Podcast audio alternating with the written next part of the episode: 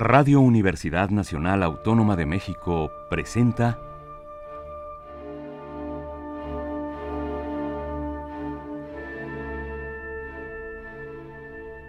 Amadeus.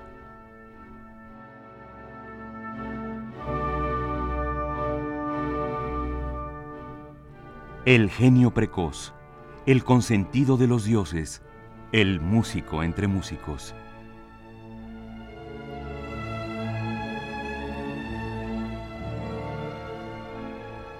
Toda la música de Wolfgang Amadeus Mozart en Radio Universidad.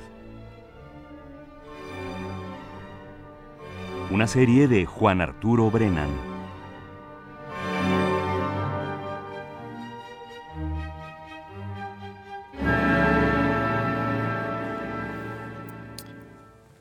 Hoy inicio nuestro programa Amadeus con una obra muy singular en el catálogo del joven Mozart. Digo joven porque fue escrita tempranamente, lleva el número de Kegel 42 y es una breve cantata cuyo título original alemán es Grabmusik, que si traducimos directamente al castellano querría decir música de tumba o música de sepulcro o música sepulcral. El título viene por el hecho de que Mozart la compuso para la Semana Santa de 1767 y según dicen los historiadores probablemente fue ejecutada ante un modelo, hoy le llamaríamos maqueta, del Santo Sepulcro que se había instalado en la Catedral de Salzburgo el Viernes Santo de ese año, que cayó el 17 de abril. Es decir, una música que de alguna manera conmemora el lugar mítico, el lugar desde el punto de vista mitológico, religioso, filosófico de El Santo Sepulcro. Por eso la cantata lleva por título Grab Musik, donde la raíz grab es básicamente sepulcro. La historia que hay alrededor de esta obra es bastante interesante porque dicen que después de que Mozart había tenido un cierto éxito en la composición de un breve oratorio, en el que se dice que su padre le echó una mano, el arzobispo, el príncipe arzobispo Schrattenbach de Salzburgo, quiso saber hasta dónde llegaban las capacidades del joven Mozart sin la ayuda de su padre. Dicen entonces que lo encerró, lo puso en, confinamiento solitario, como diríamos por aquí, lo mandó al apando. Sí, le dio comida, le dio bebida, pero lo mantuvo alejado de la influencia de su padre y le dio el texto para que Mozart compusiera eh, este, esta pequeña cantata. El texto que le dio el arzobispo príncipe Schrattenbach a Mozart es de Ignaz Anton von Weiser. Y así Mozart, encerrado lejos de la influencia de su padre, compuso esta pequeña cantata, insisto, en honor de la, eh, de la figura del Santo Sepulcro y, repito, fue probablemente ejecutada el 17 de abril de 1767 ante una maqueta o modelo del Santo Sepulcro que se había instalado en la Catedral de Salzburgo. Esta Grabmusik consta de un recitativo, un aria, otro recitativo, un aria, otro recitativo, un dueto, un recitativo más y un coro. Vamos a escuchar enseguida estas ocho partes de la Grabmusik, Köchel 42 de Wolfgang Amadeus Mozart. Interpretan la soprano Anne Murray, el bajo Stephen Barco y el radio, eh, la orquesta de la radio de Stuttgart, el coro de la radio de Stuttgart, todos bajo la dirección de Sir Neville Mariner.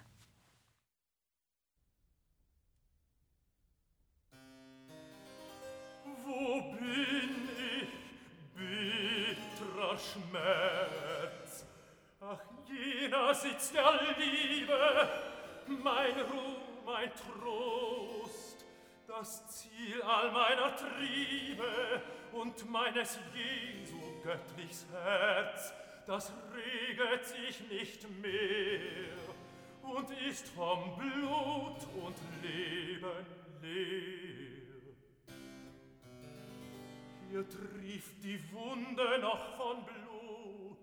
Verdammte Wut, was für ein herbes Eisen könnt dieses süßeste und allerliebste Herz zerreißen.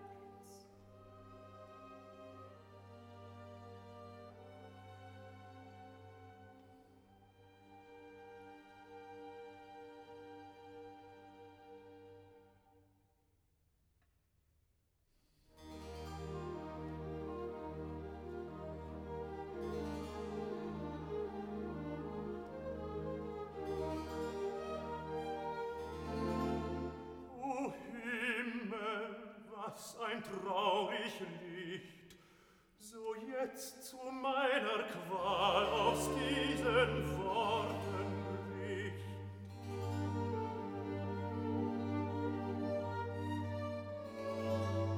so bin ich denn die Krone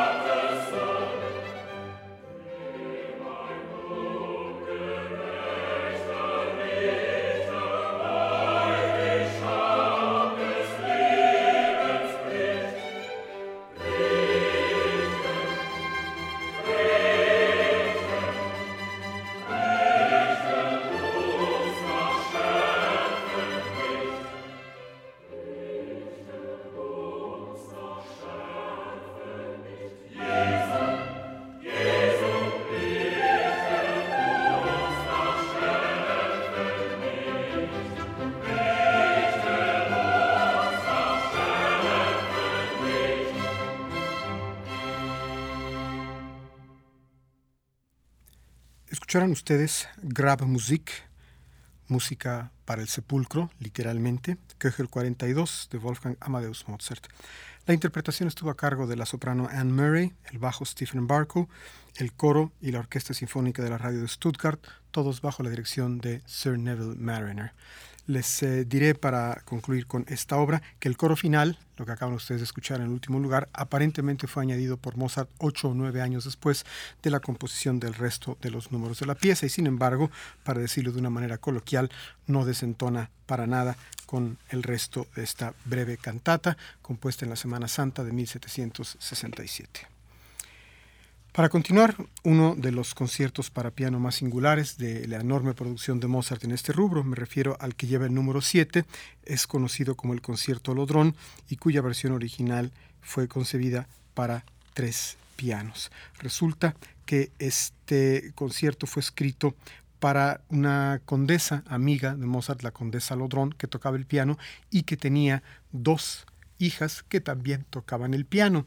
Aparentemente la condesa y la hija mayor eran relativamente competentes en el asunto de tocar el piano y la hija menor era bastante menos hábil, de manera que la parte del tercer piano es, eh, según dicen por ahí, extraordinariamente fácil y de alguna manera distinta, justamente por esa facilidad, a, las otras tres. Eh, a las otras dos partes de piano. De hecho, existe también una versión del propio Mozart de este concierto solamente para dos pianos, omitiendo la parte del tercer piano que era demasiado fácil y que aparentemente no contribuía mucho al efecto total de la obra. Vamos a escuchar enseguida el concierto número 7 en Fa mayor, Köchel 242, el conocido como Concierto Lotron de Wolfgang Amadeus Mozart, para tres pianos y orquesta. Allegro, adagio y rondó tempo di menueto son sus movimientos. La interpretación está a cargo de Katia y Marielle Labec y Semyon Bichkov en los pianos, con la Orquesta Filarmónica de Berlín, dirigida por el propio Semyon Bichkov.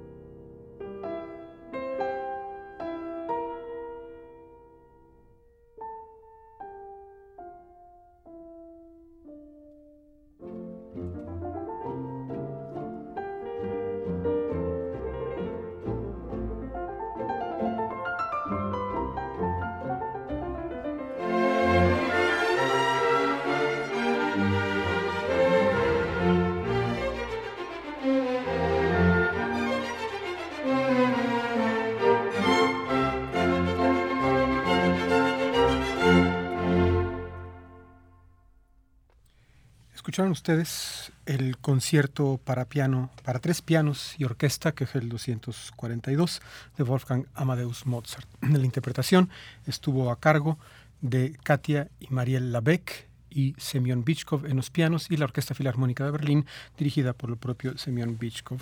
Para concluir, una anécdota sobre una interpretación de hace algunos años de este concierto aquí en México. Igual que en esta grabación, el concierto iba a ser interpretado por dos solistas de piano y en la parte del tercer piano el propio director dirigiendo la orquesta desde el piano. Me tocó en aquella ocasión, como en tantas otras, escribir las notas para el programa en las cuales mencioné lo que les dije antes de que ustedes escucharan esta obra, en el sentido de que la parte del tercer piano es facilísima, muy sencilla, casi casi esquemática. Y cuando el director iba a ser la parte del tercer piano, lo leyó, me pidió que por favor omitiera ese dato para que la gente no fuera a creer que era un mal pianista. Tuvimos ahí una pequeña bronca respecto a que si la información debía estar o no debía estar y finalmente gané yo y la información se quedó y el director pianista se quedó un poco con el coraje de que la gente supusiera que no era el gran pianista. Por supuesto no voy a decir el nombre, pero esto da cuenta un poco de cierto comportamiento de divos y vedettes en el ámbito de la música en nuestro país. Hasta aquí nuestra sesión de hoy de Amadeus. Les agradezco que me hayan acompañado en esta ocasión y les invito al programa de la semana próxima, donde voy a tener para ustedes un par de sinfonías y el primer acto del primer trabajo realmente operístico de Wolfgang Amadeus Mozart. Gracias, soy Juan Arturo Brennan, grabo este programa Carlos Montaño.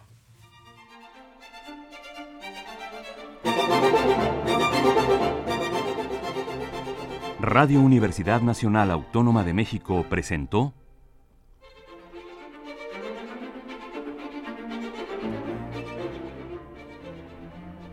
Amadeus.